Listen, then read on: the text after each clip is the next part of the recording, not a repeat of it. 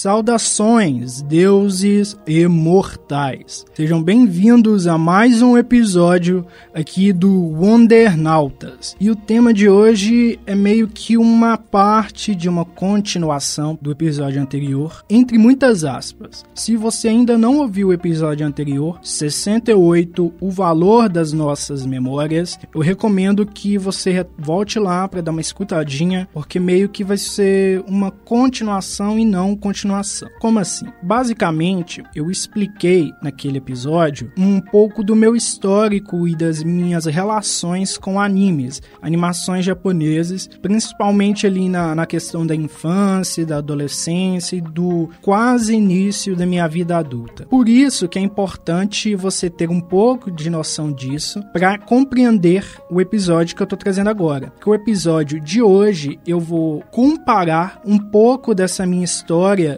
de animes ali dessa, dessa época do ensino médio, mais ou menos, com as minhas percepções de agora. Como assim? Eu reassisti recentemente o anime Another, ou Another, eu não sei muito bem como pronunciar essa palavra, mas é estranho em inglês, né? Eu acho que é isso. E o que aconteceu? Eu tive percepções distintas das percepções que eu tive na primeira vez que eu consumi esse produto, lá na época do ensino médio. E isso me despertou algumas reflexões que eu acho que são super válidas de trazer para a gente encerrar esse arco de episódios em torno de tempo, das noções de tempo e das percepções que temos com o decorrer do tempo em nós e, e no próprio meio em que vivemos, né? O que, que a gente, como que a gente se posiciona nisso tudo e o que que a gente pensa como que os nossos pensamentos se transformam com o decorrer do tempo. Talvez esteja meio confuso, mas você vai entender de forma bem explicada com a minha narração o que, que eu quero dizer e trazer com tudo isso.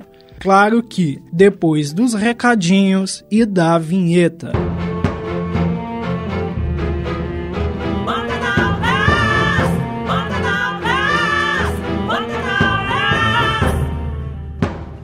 Antes do episódio propriamente dito, venho te sugerir que me siga nas minhas redes sociais para conhecer bastidores do podcast, detalhes de outros projetos e um pouco mais sobre o criador que vos fala. Posso ser encontrado na página do programa no Instagram, Wondernautas, ou no meu perfil pessoal, arroba Senju. Você também me encontra no Twitter como arroba epifânio Maicon. No TikTok, buscarei produzir alguns conteúdos relacionados às minhas atividades no geral, que talvez possam te interessar também. O meu usuário lá é o arroba MaiconWonder. Além disso, estou iniciando a produção de um projeto de histórias ficcionais, um universo compartilhado por três fanfics individuais baseadas em algumas mecânicas do anime mangá Naruto. Esse projeto visa cruzar personagens de minha autoria, criações dos leitores e figuras conhecidas de franquias como Mobile Legends, Mortal Kombat, Marvel, DC, Bleach, Saint Seiya, Pokémon e muito mais. Caso goste de ler histórias interativas como essa, informe-se melhor acessando as minhas redes, já citadas anteriormente, é claro, ou escutando o episódio 62.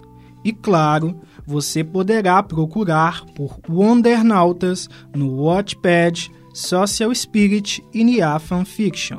Sem mais delongas, vamos para o episódio de hoje. Então, galera, como eu disse, o que me despertou a ideia para trazer essa temática aqui foi o anime Another, ou Another, que eu reassisti recentemente. Mas a gente vai trazer um pouco de contexto para vocês entenderem como assim reassistir. Basicamente, quando eu tinha ali por volta dos 13, 14, 15, por aí, tava ali naquele período do ensino médio, fundamental para o ensino médio, e eu consumia muito animação japonesa, algo algo que eu entrei e explorei mais a fundo, mais profundamente no episódio anterior. Mas o que importa é, eu já tinha assistido essa animação nesse período e eu tinha uma percepção diferente dela. Diferente como? Não é que é diferente do que as outras pessoas percebiam, é diferente do que eu tive de leitura agora, quando eu reassisti. Vamos primeiro, né, antes de eu explicar tudo isso, falar do que, que se trata essa animação. Basicamente, ela, essa história, Another, surgiu como uma light novel japonesa de mistério e horror, ali para o finalzinho de 2009, mais ou menos. Acho que lá para outubro, segundo as fontes que eu encontrei. E posteriormente, ela, essa história ela foi adaptada para mangá, que é quadrinho japonês, e lá por em torno de 2010, 2012, mais ou menos. E por volta de 2012, essa trama foi adaptada para o anime. E eu preciso ressaltar que eu só consumi o anime, apenas o anime. Então eu não posso falar com propriedade nem do mangá, nem da light novel, que é o material original que deu o start para toda essa trama. E aí eu encontrei ontem, ontem dia 26 de fevereiro. No momento eu tô gravando no dia 27. Aí eu posso dizer que eu terminei a animação mais ou menos de 26 para 27. Tinha passado um pouco da meia-noite. E eu encontrei esse site que faz uma abordagem que eu achei muito legal e bem assim, sucinta para você entender do que, que se trata essa animação e essa história que você encontra com ela. É o site Chuva de Nankin que publicou isso lá para 2012, mais ou menos então já é uma postagem bem antiga e ela diz o seguinte, abre aspas: Misaki é um exemplar estudante de uma escola da pequena cidade de Yomiyama. Possui ótimas notas, se sai bem nos esportes, é uma garota relativamente popular entre os alunos e até mesmo entre os professores da escola. Porém, drasticamente, ela morre em um acidente e isso acaba por chocar bastante toda a escola. Bom, essa poderia ser somente a triste história da fatalidade que aconteceu com a pobre Misaki, se não fosse por um detalhe. Seus colegas de classe começam a agir como se ela não tivesse morrido. Sua cadeira na sala continua disponível para ela. Seu lugar na formatura foi reservado pelo diretor da escola como se fosse fosse uma grande e cruel brincadeira. Para completar, quando a foto da formatura foi tirada, Misaki também apareceu nela. Assim, depois que essa turma se formou, esse acontecimento começou a se espalhar como uma lenda pela escola. 26 anos se passam. Koichi Sakakibara, nosso protagonista, se mudou para Yomiyama para morar com seus avós, pois seu pai está viajando a trabalho. Mas como o garoto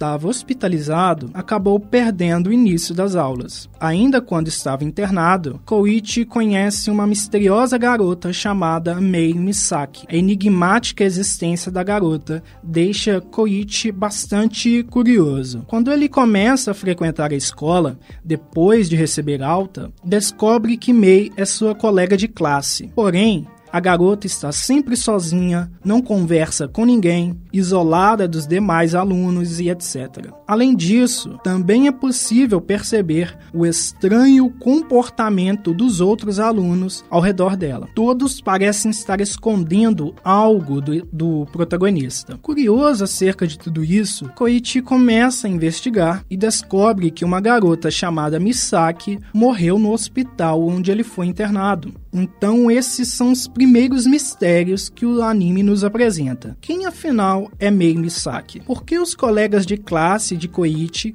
agem como se estivessem escondendo algo? Qual a ligação de tudo isso com a garota que morreu 26 anos atrás? Fecha aspas. E agora que você entendeu bem por alto assim qual que é o enredo dessa história, eu preciso pontuar aqui algumas coisas. Primeiro, eu sempre tive muita vontade de rever esse anime, porque eu tinha uma lembrança muito positiva em relação à minha experiência consumindo esse produto pela primeira vez, como eu mencionei lá no, na época do meu ensino médio. O segundo ponto é que quando eu comecei a rever, tem um, alguns dias aí, eu pensei o seguinte: nossa, essa coisa de pessoas começarem a, a, a negar a realidade e meio que o que eles fizeram afetar ali aquele entorno, aquele contexto e meio que criar uma maldição, dá um tema legal por si só. Uma coisa mais voltada para a espiritualidade, para crenças, né?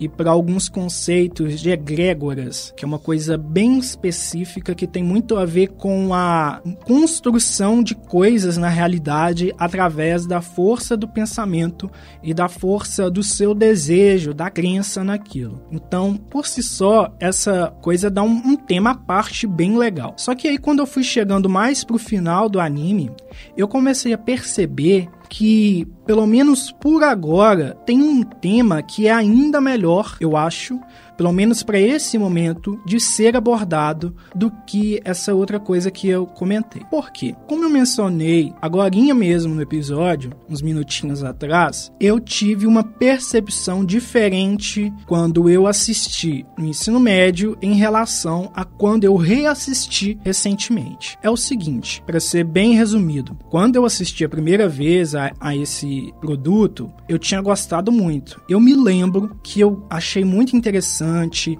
o tom da história, o mistério, o, o, o horror, sabe, de uma maneira que, que realmente eu me cativou. Por quê? Primeiro porque na infância, na minha adolescência, eu gostava muito de horror como um gênero. Então, eu assistia muito filme de terror e tal. Animes, eu não tinha tanta experiência com animes de horror assim. E foi, eu acho que eu acho que foi um dos primeiros que eu tive contato de anime de horror, terror assim. Esse produto que eu tô explicando aqui. E o que aconteceu? Agora, quando eu fui rever, eu não tive essa mesma, é, esse mesmo impacto positivo. E aí, eu parei para perceber que talvez eu tenha reconstruído a minha memória do passado de uma forma que não foi de fato o que aconteceu. Ou eu simplesmente tive uma mudança drástica de visão de mundo ou, ou de visão crítica sobre produtos que me fez ter uma outra percepção sobre essa obra. E aí vamos explicar os dois pontos. Primeiro, se eu tiver reconstruído a minha memória de alguma forma, a gente tem que falar um pouco sobre como a memória humana funciona, né? A gente, quando a gente vive experiências e aí a gente vai é, é, passando tempo, a gente vai se afastando daquilo, a tendência é que a gente comece a esquecer alguns detalhes. Se você parar para pensar, se você tem aí 18, 20 anos ou mais, se você parar para pensar com calma, vai perceber perceber que você não lembra muito bem da sua infância. Você lembra assim de flashes, de momentos específicos, mas você dificilmente vai lembrar de muitos detalhes porque é algo que já está muito distante na sua memória, na sua vivência. E assim, eu não sou nenhum grande especialista de memória e tal, eu sou de comunicação, eu não sou dessas coisas é, é, mais neurológicas e de, de biologia humana e etc. Mas eu já vi muito de produtos e de materiais falando sobre isso e eu posso, assim, dizer que a memória ela, for, ela funciona mais ou menos de maneira retroativa, digamos assim. Você vive aquilo ali, aquilo te dá uma marca mais ou menos importante de acordo com o que. como que seu cérebro trabalha ali, né? Se foi uma coisa que você gostava muito, ou com alguém que você amava muito, pode ser que essa memória fique muito marcada. Agora, se foi algo esquecível, no sentido assim, ah, você nem se importava muito, algo corriqueiro, você vai ter mais chances de ter esquecido muito dessa, dessa informação, ou talvez toda essa informação. E aí o que, que acontece mais ou menos? Você, na verdade, reinterpreta essas memórias com o olhar que você tem agora. Como assim? Tem alguns casos que se você procura você começa a entender um pouco como que essa coisa da memória funciona, mas tem alguns casos que a gente pode até ligar a alguns outros fenômenos. Por exemplo, o efeito Mandela. É uma coisa que muito vídeo, muito podcast de, de conspiracionista e de coisas assim, sabe, mais do horror, o, o sobrenaturais, essa coisa mais insólita, muitas vezes você encontra produtos falando sobre o efeito Mandela, porque é basicamente aquela coisa de que você tem uma memória que um seleto grupo de pessoas também tem. E a grande maioria das outras não se lembra disso ou, ou, ou batem de pé junto que aquilo não aconteceu. Mas para você aconteceu.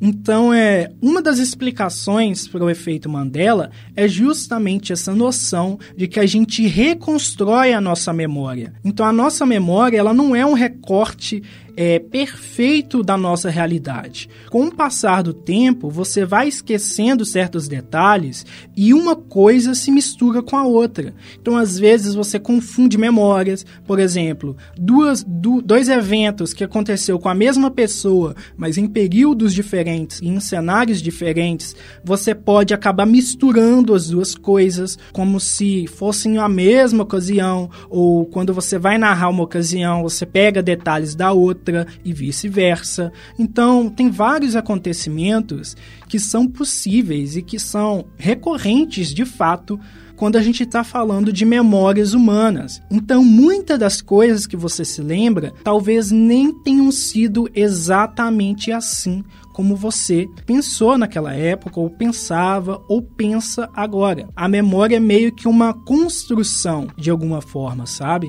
E, e o que acontece quando a gente considera esse aspecto para falar de Another ou Another, que é essa animação que eu estou comentando? Pode ser que eu nem tenha gostado tanto assim desse produto na época, mas como eu estava consumindo muita animação japonesa, inclusive algumas outras de horror também, eu possa ter misturado as informações e agora, quando eu fui reassistir, eu estava com uma expectativa muito alta, porque eu tinha lembranças boas desse produto, mas talvez lembranças que foram construídas de forma é, não orgânica. Como assim? Não é de fato o que aconteceu. Eu só meio que misturei as informações. Essa é uma possibilidade. A outra possibilidade é que eu simplesmente é, vivi coisas o suficiente para afunilar, digamos assim, a minha visão crítica sobre as coisas e aí simplesmente o que me agradava 10 anos atrás naquele produto não funciona mais atualmente. E aí por que que eu tô falando dessas duas possibilidades? Porque seja a primeira possibilidade ou a segunda, tudo isso isso é sobre tempo, né? Como que o tempo afeta a nossa percepção sobre as coisas ao nosso redor e sobre aquilo que a gente consome. Eu vou citar outros dois exemplos mais para frente, mas o que eu queria é, encerrar, pelo menos nessa parte do episódio, em relação a essa animação, é que agora, quando eu reassisti, eu não achei tão legal. Inclusive, eu concordei em muitos pontos com partes desse texto, dessa resenha que eu acabei de ler, que o texto fala que não tem muitos personagens carismáticos. No final da história, o negócio fica muito corrido, tem algumas coisas que são muito jogadas, tem um recurso de roteiro ali que chega basicamente para resolver a problemática toda, tem alguns acontecimentos que nem fazem sentido, e a grande revelação da história, que boa parte eu me lembrava do que se tratava, eu não lembrava 100%, mas de algumas coisas eu me recordava. A grande revelação eu tenho uma forte lembrança de que quando eu assisti pela primeira vez, me impactou muito. E aí que entra aquele parêntese, né? Eu não posso dizer se de fato eu gostei na época por falsa, falta de senso crítico ou se na verdade é uma falsa memória que eu construí misturando informações dessa experiência com a outra. O que eu sei é, agora, quando eu consumi essa animação, eu achei o plot twist, a grande revelação, muito porca. E aí, como é que a gente avalia isso? Será que eu gostei na época por falta de referência de animes de horror? Ou será que na verdade eu misturei as coisas e eu nunca gostei tanto assim dessa animação? O que que aconteceu? Porque eu fiquei muito tempo com interesse e vontade de reassistir esse anime, mas eu sempre tinha vários produtos à frente para assistir, coisas para fazer pauta para o podcast aqui, e acabava que eu nunca conseguia encaixar esse anime assim no meu dia a dia para poder reassistir ele. Dando um parênteses aqui que ele tem apenas 12 episódios e um OVA. OVA é um episódio especial assim que complementa a história, mas não é essencial para você entender. Eu acho que ele só tem um OVA. Pelo menos eu só encontrei, só assisti um OVA, mas eu assisti os 12 episódios centrais, que é o que importa porque eu tô falando aqui. Então, o que será que aconteceu, né? E aí eu fico com interesse de perguntar para você, ouvinte. Já aconteceu experiências parecidas com você? De você se lembrar de que gostou muito de algo e aí quando você vai reassistir ou olhar para isso novamente, você fica nessa dúvida de que será que eu não gostei tanto ou, ou será que na verdade naquela época eu tinha uma outra percepção? Eu tenho certeza que em algum momento isso aconteceu com você. Porque diversas vezes na vida a gente vai reassistir algo que a gente gostava muito, a gente vai ler um livro que a gente já leu antes, a, sei lá, jogar um jogo que a gente já jogou antes. E aí parece que a nossa percepção tá diferente. Você é, parece que para para pensar que aquela coisa nem era tão legal assim, ou pelo menos você mudou tanto que aquilo não te agrada mais, que aquilo não é mais, digamos, é, atrativo para você. E aí é curioso, né, no fim das contas, parar para pensar em como que o tempo age com a gente, porque as nossas percepções e a nossa visão sobre as coisas parecem que se transformam tanto ao longo dos anos que uma experiência que em determinado momento da sua vida é, você lembra pelo menos que foi muito positiva muito legal, anos depois o mesmo contato com aquilo é totalmente diferente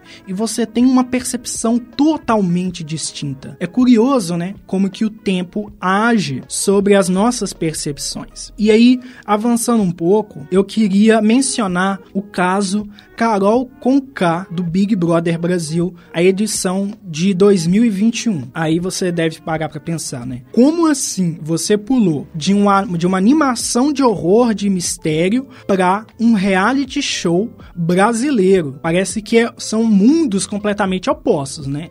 Em 2021, a gente teve uma edição muito, muito fora da curva do BBB. Um BBB que teve a Juliette, que foi um fenômeno extraordinário e até hoje é um nome muito forte aqui no Brasil. Tem uma legião de fãs, que são os tais cactos, que se você ofender a Juliette, você tá lascado.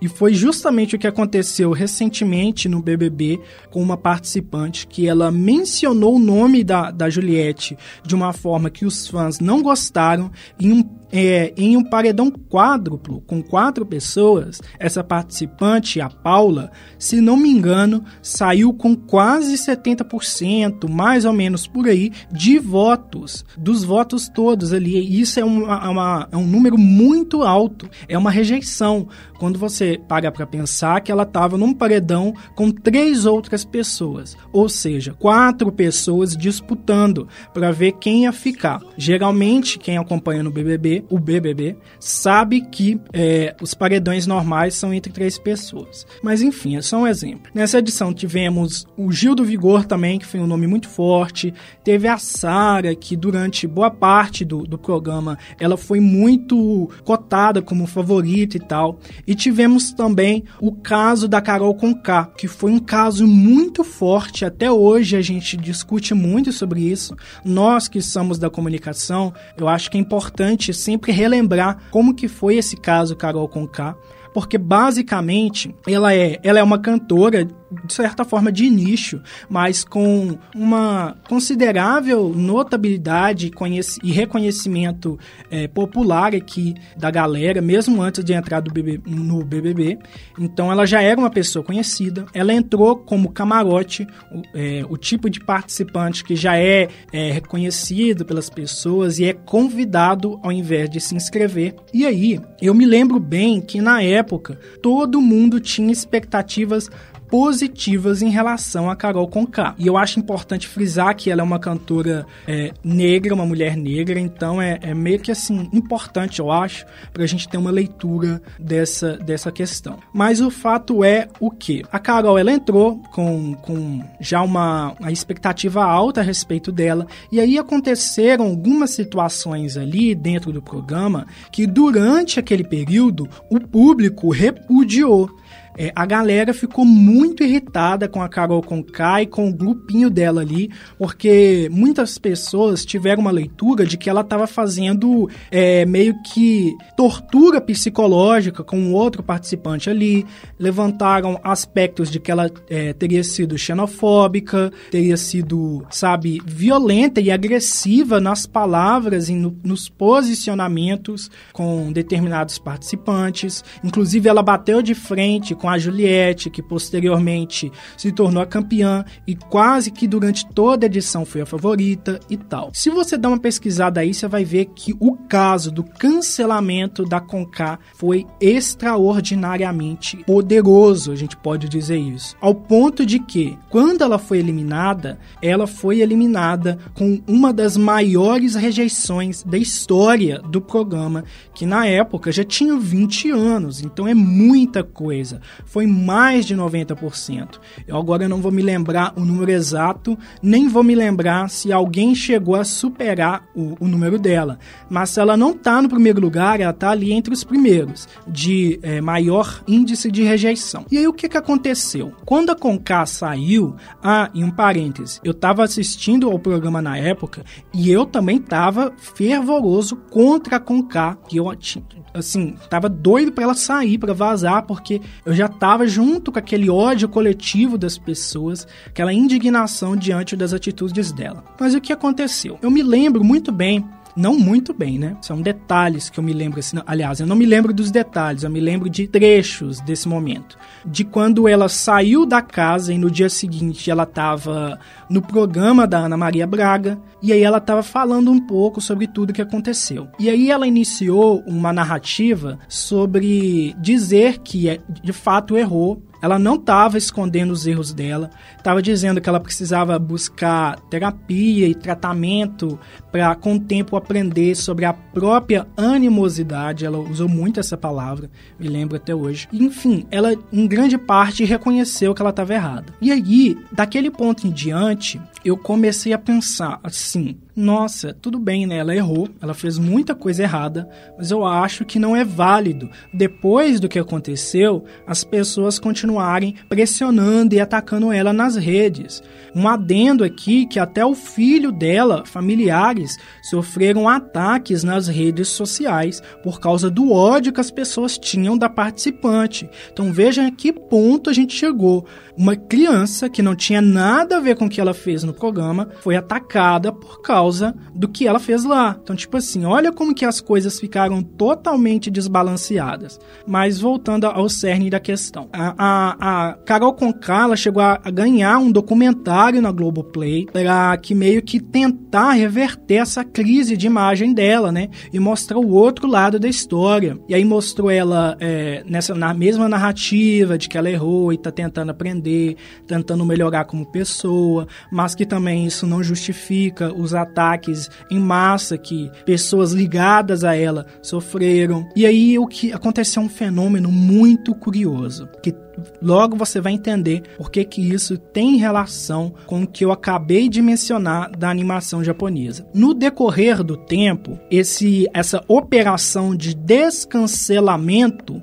que a Globo e a Carol Conká estavam fazendo ali com a imagem dela, algumas coisas começaram a acontecer e o ódio começou a baixar. E aí, algum tempo depois, quando as pessoas iam mencionar a Carol Conká, mencionavam de forma positiva. Aí como assim? Eles falavam, e até hoje você encontra isso hoje em dia, coisas tipo assim, nossa, agora vai faltar alguém tipo a Carol Conká no Big Brother. Por exemplo, na edição do ano passado, a edição 22, tinham comentários no Twitter e em outras redes assim: ah, se a Carol Conká tivesse lá, ela ia agir de, dessa forma, ela ia pisar nesse participante, fazer isso e aquilo e coisa e tal. E aí, resumindo, as pessoas reconstruíram as suas próprias memórias a respeito do, da participação da Carol Conká no BBB 21. E aí veja bem, de uma situação em que era um ódio generalizado, um hate generalizado, uma rejeição extremamente alta, a gente passou para um cenário no qual ela é considerada atualmente como uma das melhores participantes que o BBB já viu.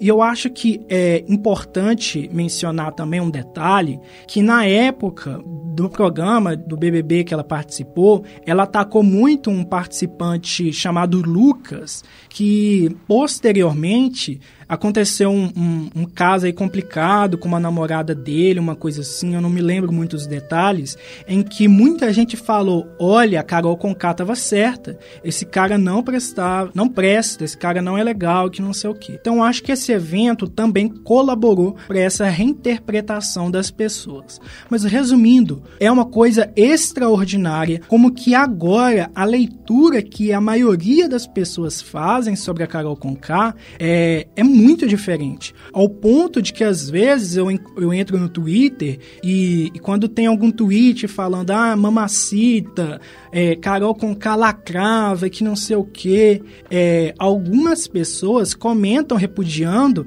falando como que a, as páginas de fofoca agora ficam puxando o saco da Carol Conká e como que elas fazem isso desde a edição 21, como se ela nunca tivesse feito tudo que ela fez de errado. E olha que maluco. Até mesmo as pessoas que criticam ainda a Carol Conká fizeram uma nova interpretação do tempo, porque elas até acreditam que na época do, do programa, as páginas tipo a Choquei e outras páginas aí do tipo que falam sobre celebridades estavam apoiando a Carol Conká e o que ela fazia. Mas na verdade, todo mundo estava criticando a Carol Conká, inclusive essas páginas. Então pensa, vamos com calma para você entender o que, que eu estou dizendo. Eu estou dizendo que praticamente todo mundo remodelou a sua forma de enxergar os eventos ao redor do cancelamento da Carol Conká. Agora, as pessoas, até mesmo as críticas a Carol Conká,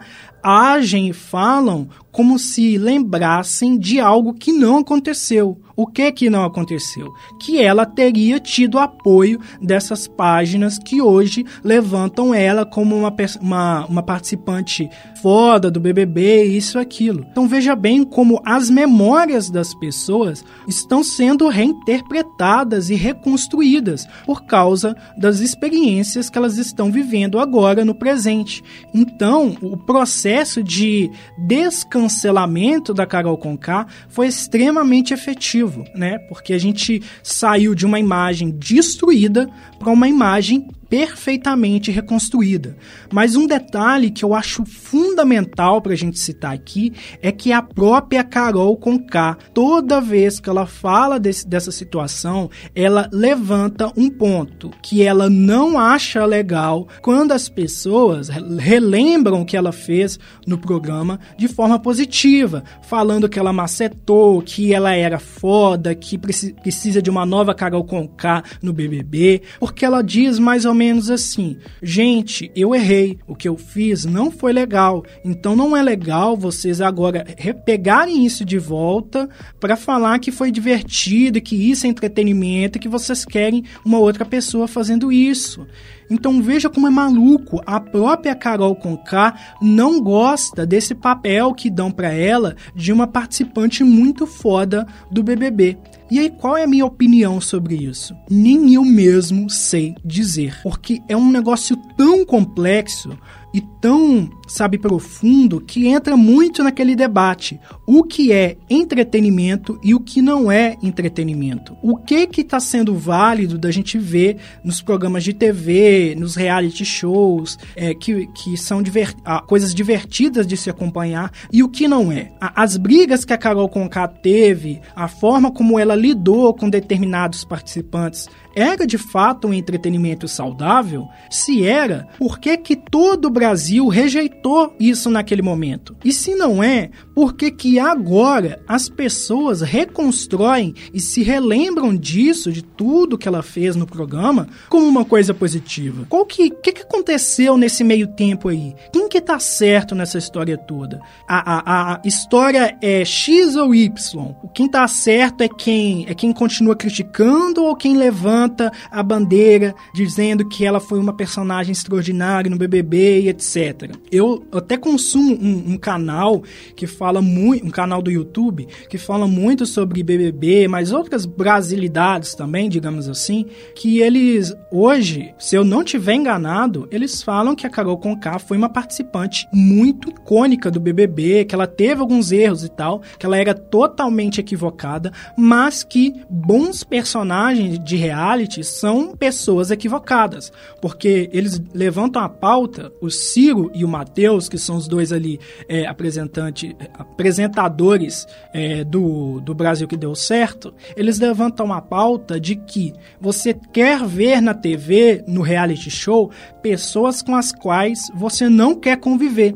Você não quer gente amorzinho, gente paz e amor, gente que fala manso ali no programa, porque elas acabam virando plantas você quer gente maluca mesmo, que faz surdunço, que coloca dedo na cara, que faz o caos. Mas a grande discussão na época do cancelamento da Carol Conká é de que até que ponto o que ela fazia era entretenimento e quando que começava algo mais criminoso, digamos assim, algo que é de repúdio, que a gente não pode aceitar, sabe?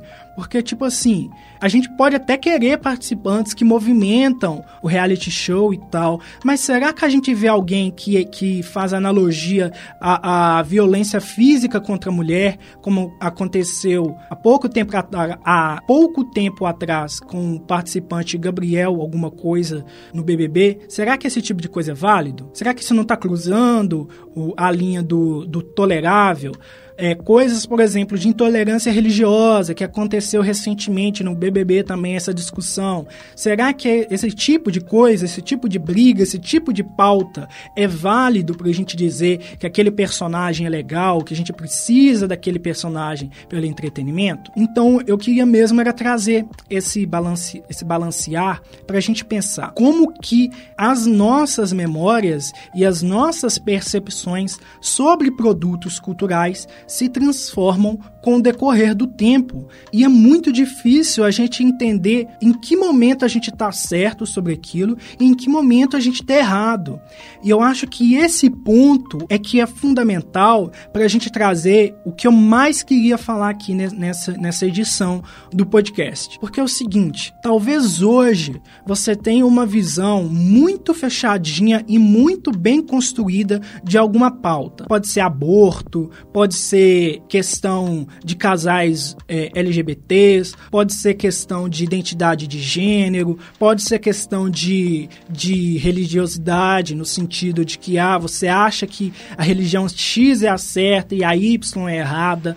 Talvez você tenha visões muito sólidas sobre esses assuntos. Mas será que daqui a 10 anos você não vai olhar para trás e pensar que você estava muito errado sobre a sua visão? Será que as suas experiências que você vai acumulando com o tempo não vão te mostrar que na verdade você estava extremamente enganado?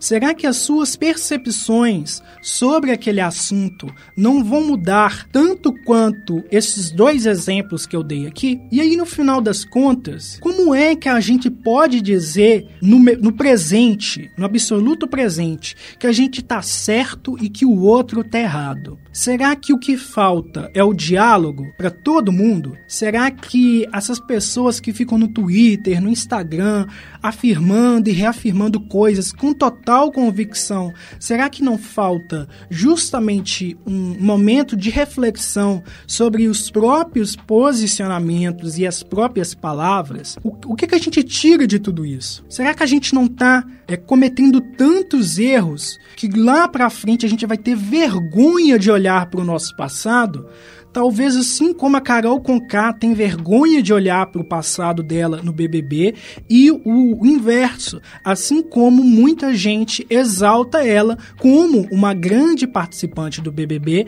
mesmo que na época que ela estava lá repudiavam a participação dela. Então você vê como que é muito maluco, né? Essa coisa de tempo e de posicionamentos que a gente tem no decorrer da nossa vida são aspectos muito voláteis da experiência humana. Então, hoje você tem uma percepção que para você é absolutamente certa, mas talvez daqui cinco anos você pense totalmente diferente. E é muito maluco tudo isso, sabe? Porque você olha para trás e às vezes você sente vergonha, ou às vezes você acha que você estava errado, ou talvez aconteça até um terceiro caso, de tipo assim, você viveu aquela experiência, você achou que estava certo, passou alguns anos, você achou que estava errado, passou outros anos e você acha que está certo de novo. Você faz uma leitura nova da leitura nova, aliás, você faz uma releitura da releitura Então, talvez eu esteja utilizando muitos termos aqui, um pouco confusos e tal, mas talvez você consiga entender se você pensar, refletir com calma e avaliar sua própria vida. Tem momentos na sua vida que você é, olha para trás e percebe que você mudou o seu olhar para certos assuntos, que você não tem mais a visão de mundo que você tinha naquela época. E o mais importante, eu acho, no fim das contas, quais pessoas você afetou por ter esses equívocos que hoje você entende como equívocos? Será que você feriu alguém Será que você atacou alguém injustamente, como o exemplo que eu dei de pessoas que atacaram um filho da Carol Conká? Que em qualquer circunstância isso é completamente errado? Será que você cometeu um crime, tipo racismo, agressão física, sei lá, alguma coisa assim do tipo, simplesmente porque você tinha uma visão que hoje você entende que é errada, ou que talvez no futuro você vai entender que é errada? Então, é, é isso que me fez trazer esse, esse tema. Porque às vezes, muitas das vezes, quando a gente tem uma opinião, uma visão, a gente tem certeza que a gente está certo, que a gente está correto e que os outros que são errados. Mas será que a gente está certo mesmo? Será que você está tentando entender o outro lado, tentando ouvir e compreender o que as outras pessoas estão dizendo sobre esse assunto? Será que você realmente está abrindo a sua mente para tentar compreender o fato, o acontecido, ou você simplesmente quer se fechar na sua visão e quer acreditar que a sua opinião e o seu posicionamento é a única verdade. E quem sabe daqui a alguns anos você quebre a cara de tal forma que você tenha vergonha de quem você era tempos atrás, sabe? Porque esse exemplo da animação é uma coisa pequena, tudo bem, né? Não faz mal nenhum você mudar de visão em relação a um produto cultural, um anime, um reality show, nada disso. Tem nenhum problema você antes achar que era bom e depois achar que não é. Mas e quando isso vai para nossa vida social, para nossa realidade concreta? Quando você acha que uma pessoa é assim e na verdade depois você descobre que ela é de outro jeito. E talvez quantas experiências negativas, quantas coisas ruins você trouxe para você, para aquela pessoa ou para outros, simplesmente porque você estava totalmente equivocado e nunca conseguiu perceber. Agora a gente vai ter aqui no finalzinho desse episódio algumas participações para a gente pegar um pouco da visão das pessoas a respeito de tudo isso que eu trouxe, ou parte de, dessas coisas aqui. E eu espero que vocês gostem. Então, vocês vão perceber a diferença na ambientação aqui desse som. É porque eu estou gravando isso posteriormente à gravação da narração em si. E é só um trecho para a gente trazer uma participação de uma pessoa que me enviou a mensagem por escrito. Abre aspas. Me chamo Maoli, sou influenciadora digital, 25 anos e moro no Rio de Janeiro. Bom, infelizmente um dos maiores combustíveis do ser humano é a raiva, ou a questão de ter um vilão na vida, e como é algo que só existe em novela, as pessoas veem o BBB como algo mais próximo da vida real e por isso amam vilanizar as pessoas. Sobre o fato dessas pessoas se tornarem ícones pós-BBB, significa que boa parte do público consegue entender que no BBB nem tudo é real. E como as pessoas estão em ambiente de forte pressão, elas podem aflorar tanto o seu lado bom como ruim. Assim como em novelas, vilões podem se tornar ícones. No BBB não fica muito diferente. A única diferença é que, mesmo no BBB, a pessoa sendo ela mesma, as pessoas sabem que em um ponto específico ela não é inteiramente assim. Geralmente, mulheres são as vilãs do BBB, que se tornam ícones após o programa, pois a sociedade tem em mente que apenas as mulheres têm a capacidade de mudar porque nenhum vilão homem é aclamado pós-BBB, porque infelizmente a maior parte das desgraças que acontecem no mundo vem de homens. Fecha aspas. E antes de comentar aqui sobre a mensagem dela, recomendo você ouvinte que conheça o trabalho da Maoli no YouTube, ela tem um canal lá, então dá essa forcinha para ela. E é interessante uh, os pontos que ela traz, porque de fato a gente não vê muitos personagens masculinos que são mal vistos durante a edição, revertendo a situação da imagem deles posteriormente. E é algo que já acontece com maior frequência com as mulheres, né? É algo curioso a se pensar. Também acho que tem muito a ver também com quais atos são cometidos por essas pessoas dentro da edição para elas se tornarem tão odiadas assim. E agora vamos seguindo. A próxima participação é do Pedro, aqui de Minas Gerais, e ele tem uma visão e uma opinião bem interessantes a respeito do, da cultura do cancelamento, digamos assim. Eu sempre falei para os meus amigos e mantenho essa opinião até hoje de que o cancelamento ele é seletivo e que ele é passageiro. Ele chega para todo mundo, para mim, para você, principalmente nas redes sociais. Eu gostaria de dizer com exclusividade do Twitter. Se você fala alguma coisa ali que às vezes estou, às vezes até mesmo que é o básico do básico, alguém arruma um jeito de te cancelar e vir com militância pra cima de você. Isso não é bom, mas como eu disse, é passageiro. Passageiro porque daqui a um tempo ninguém lembra. Então as pessoas te cancelam hoje, mas daqui a um tempo você faz sucesso, você tá na mídia e você tá livre desse cancelamento. Poucas vão lembrar, vão te condenar, não vão te aceitar, por isso não vão consumir talvez o seu conteúdo, mas a grande maioria nem lembra mais, principalmente a geração acima dos 30 que não tem tanto acesso a mídias sociais como Twitter, TikTok, Instagram, etc. E fica mais por fora dessas notícias aí. Porém, com famosos, no caso da Carol Conká, a gente tem uma relevância muito grande no momento do cancelamento, mas depois essa ideia vai se esvaecendo. Porque, novamente, é uma pessoa famosa e é uma pessoa que futuramente pode voltar a fazer sucesso. Eu lembro que quando ela foi cancelada, justamente, né, e acho que esse termo é até um pouco banal, porque no caso ali ela não foi só cancelada, mas ela foi julgada por fazer algo extremamente errado. Eu tava ali, né, apoiando, que isso não era certo, etc e tal, mas o público abraçou ela de uma forma que esse cancelamento virou um meme. Muitas vezes as pessoas subvertem o fato de algo sério estar em pauta, como foi o caso dela, da ofensa verbal, né, da discriminação, enfim, em prol de meme. Ah, isso é engraçado. Vamos fazer uma trend com uma fala dela. O TikTok tá cheio disso. Então essas coisas são problematizadas, mas depois acabam com o tempo. Existem casos mais graves que eu acho que não podemos incluir no cancelamento, que é como o caso de estupro do Robinho, né? Acho que o caso de agressão do Chris Brown com a Rihanna muito tempo atrás.